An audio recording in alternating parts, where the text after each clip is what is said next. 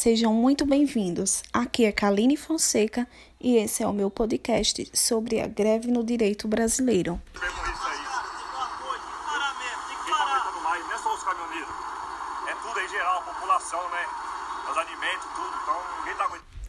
A greve no direito brasileiro. Conceito. Existem inúmeros conceitos de greves, estudados em diversos ramos das ciências sociais. Todavia, o conceito de greve que nos interessa, no caso em tela, é o jurídico. Dessa forma, greve é a suspensão temporária do trabalho. É um ato formal condicionado à aprovação do sindicato mediante assembleia.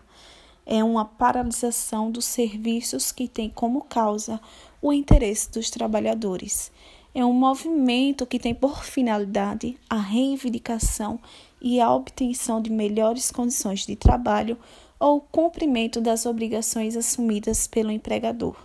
Sem sombra de dúvida, a greve é uma das maneiras mais eficazes de busca do, de, dos interesses da classe trabalhadora no sistema laboral mundial. Natureza jurídica. A natureza jurídica da greve é um direito potestativo amparado pela lei, dentro de determinadas situações, como enuncia o TST, abre aspas.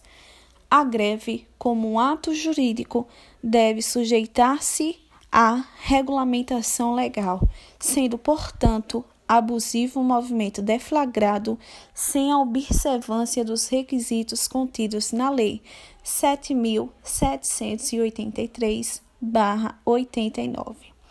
Ou seja, é um direito potestativo, pois o objetivo do direito de greve é a sua realização.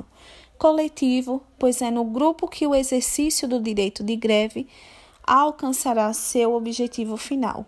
Desta forma, não terá força nem amparo jurídico se for realizada por um único indivíduo.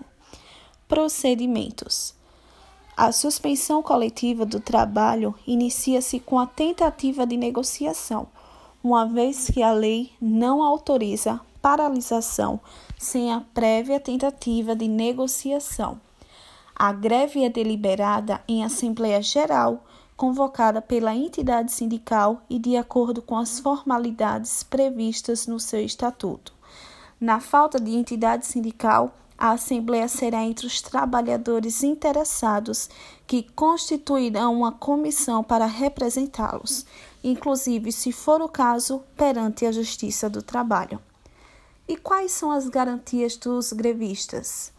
São assegurados aos grevistas durante o movimento da greve, o emprego de meios pacíficos de persuasão, a arrecadação de fundos, bem como a livre divulgação do movimento. As empresas também não podem frustrar a divulgação do movimento, assim como adotar meios que fossem o empregado a comparecer ao trabalho. Dessa forma, os grevistas também não podem proibir o acesso de trabalho daqueles que quiseram fazê-lo. Ainda é vedada a rescisão do contrato de trabalho durante a greve não abusiva, da mesma forma que contratar trabalhadores substitutos.